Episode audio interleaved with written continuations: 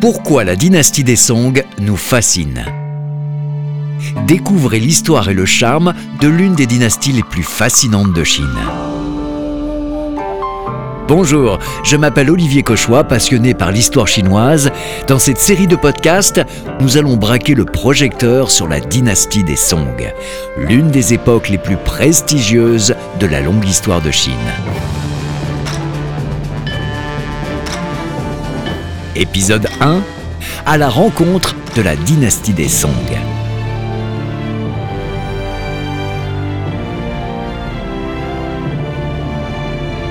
Pour bon nombre d'entre nous, lorsque nous imaginons la Chine antique, nous pensons sans le vouloir à la dynastie des Song, avec son architecture particulière, faite de pagodes bouddhistes, de grands ponts de pierre et de bois, de palais somptueux. Nous avons en tête également des costumes simples et naturels, d'exquises cérémonies du thé, dans de la porcelaine fine.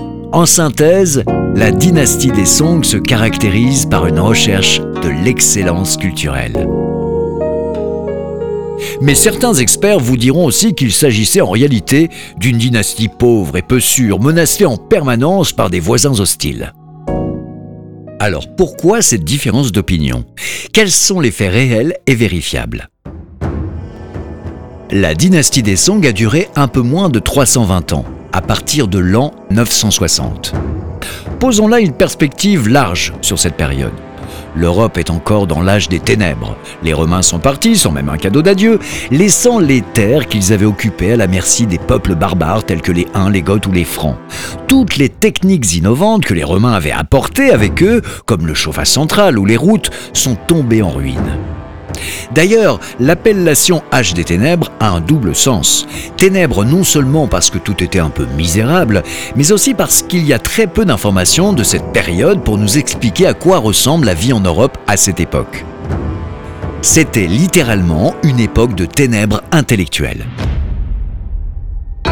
Pendant ce temps, à 9000 km à l'est, nous trouvons une civilisation hautement cultivée, qui vivait une vie noble en se délectant de sa créativité la dynastie des Song. Nous en savons en fait assez sur la dynastie des Song grâce à une multitude de manuscrits, de peintures, de poèmes, d'artefacts il est impossible de détailler tous les aspects de cette société incroyable. C'est pourquoi, dans chaque épisode, je vais me concentrer sur une seule personne, un aspect, une chose ou une idée qui est née de cette période d'énorme créativité sociale et intellectuelle, que certains d'ailleurs ont comparé à la Renaissance européenne ou au siècle des Lumières. Mais ne mettons pas la charrue avant les bœufs. La dynastie des Song est antérieure à la Renaissance européenne d'environ 200 ans. En fait, certains suggèrent que les premiers commerçants le long de la route de la soie, tels que Marco Polo par exemple, ont visité la Chine peu après l'effondrement de la dynastie des Song. Marco Polo a trouvé un pays rythmé d'inventions inconnues en Europe. Il le décrit précisément dans ses récits. La presse à imprimer, la poudre à canon, la boussole, le papier monnaie. Marco Polo aborde les philosophies humanistes et raconte un peuple globalement ouvert aux affaires, vendant des épices, du thé, de la porcelaine. Celui-ci aurait très bien pu lancer la Renaissance européenne en premier lieu.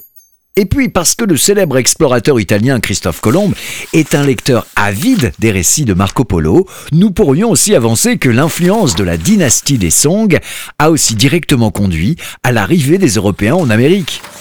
Maintenant, il y a un enchaînement d'idées. Les États-Unis doivent peut-être toute leur existence à la dynastie des Song en Chine, un déroulé qui n'est pas aussi fantaisiste qu'il n'y paraît.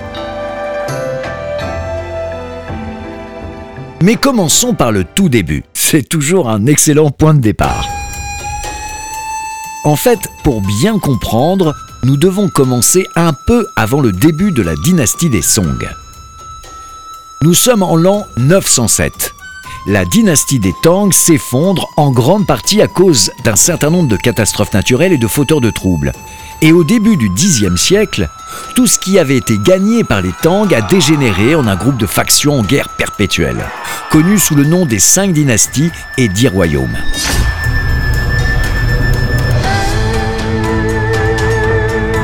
Il s'en est suivi une période de guerre, de matraquage dynastique, d'empoisonnement, de torture. Tous ces événements d'ailleurs ont fourni ces dernières années à la télévision chinoise une abondance de matériel historique dramatique relaté dans différentes séries TV. C'est dans ce contexte que rentre en scène Xiao Guanghe. Né en 1927 à Luoyang, dans la province du Hunan, c'est le deuxième fils d'un important commandant militaire appelé Zhao Ronghe. Alors, le fils ressemble beaucoup à ses ancêtres. Un exemple, Xiao Konghe est un excellent archer et un cavalier exceptionnel. La légende raconte qu'il a réussi un jour à apprivoiser un cheval sauvage, à grande vitesse, sans selle, renversé par l'animal alors qu'il galopait à travers la porte basse de sa ville natale, étourdi par la collision, il a sauté directement sur le cheval et l'a maîtrisé. Zhao Guangyi a passé beaucoup de temps à errer dans les combats, principalement pour combattre des rébellions et repousser les ennemis des clans adverses. Mais pour le compte de qui? Eh bien, c'est varié. Et pour reprendre une expression typiquement chinoise, il allait du côté où son pain était beurré. Il choisissait en fonction de ses intérêts, guidé par le contexte de division de la guerre de clans. C'est sans aucun doute pour cette raison que plus tard, il va être très exigeant avec la loyauté des siens, condition incontournable de la réunification de l'empire divisé. Pour faire court, car son histoire est vraiment une longue histoire, Diao Guangyi a rapidement gravi les échelons, jusqu'à devenir gouverneur militaire, responsable des 4000 troupes d'élite du palais. Gouverneur, stratège, fin politique, il est respecté et apprécié par ses sujets et craint par ses détracteurs. Arrive un événement majeur dans l'histoire. L'empereur de l'époque meurt et son fils de 7 ans succède au trône. Or, il est inconcevable pour les troupes militaires de recevoir les ordres d'un enfant. Ça pose problème. Et après une nuit blanche de discussions tumultueuses, les troupes sont toutes rassemblées autour de la tente de Xiao Guangyi en criant ⁇ L'armée est sans commandant, nous voulons que vous deveniez empereur !⁇ Seulement voilà, Kwang Yi avait la gueule de bois ce matin-là, et il demande à tous de s'en aller et de revenir quand son mal de tête serait calmé.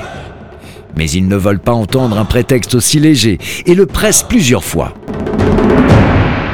Finalement, il cède, mais pas avant de les avoir fait tous jurer de lui obéir inconditionnellement.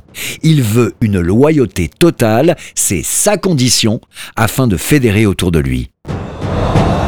Il va bannir par la suite l'enfant empereur et de son nom personnel, Tiao Kwang-yi, il prend le titre honorifique de Taizuhu, devenant ainsi le premier empereur et donc le fondateur de ce qui allait devenir la dynastie des Song. Immédiatement, Jiao Guangyi va réunifier à nouveau la Chine. Après un demi-siècle de division politique, il va réformer l'administration, s'assurant que les fonctionnaires de la cour sont bien là en raison de leurs capacités et leurs compétences, et non en raison de leurs relations. Et il a limité également le pouvoir de l'armée. Sa stratégie tient en quelques mots puissants adressés à ces sujets. Faites preuve de loyauté, respectez les règles et ne faites pas tanguer le bateau. Ce sont ces mots. Mais nous avons encore un problème, incontournable, et il est de taille. C'est l'arrivée sur le trône d'un empereur guerrier dans une dynastie raffinée, florissante, riche en exploits culturels, avec un peuple vivant la vie noble, buvant du thé, écrivant de la poésie et collectionnant les beaux objets.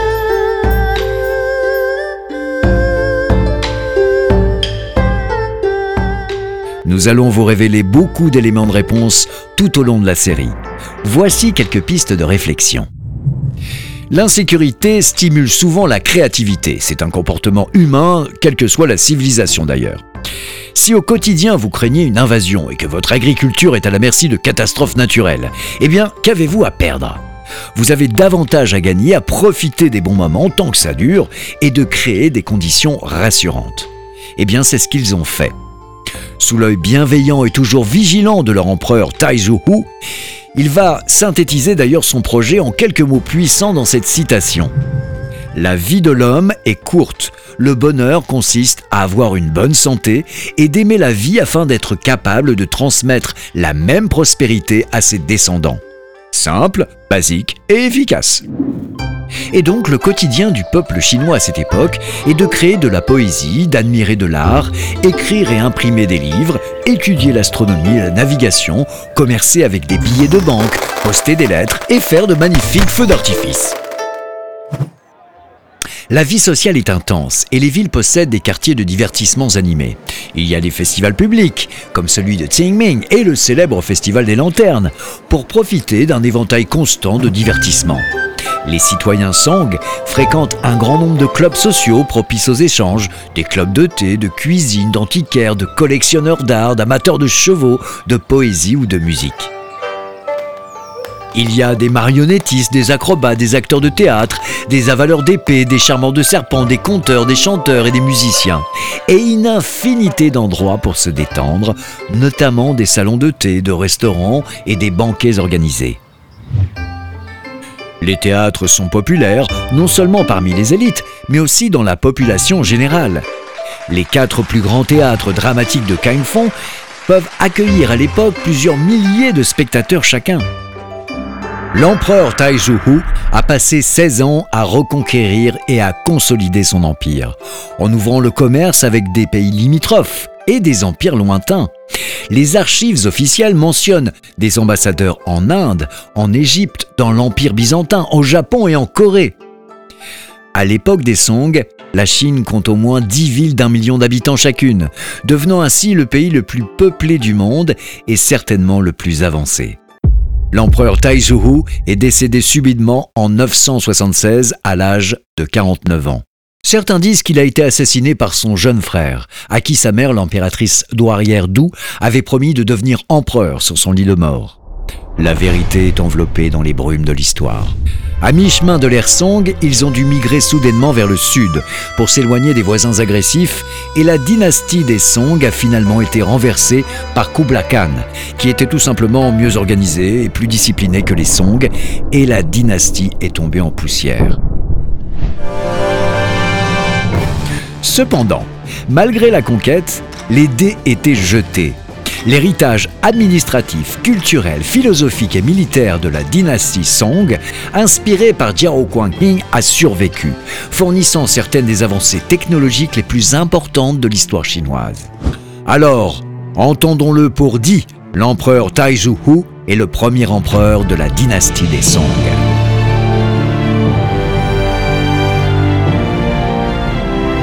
Remerciements à l'équipe de la maison San Yan Chongdu pour son aide dans la création du contenu de cette émission. Merci de nous avoir écoutés et rendez-vous dans le prochain épisode.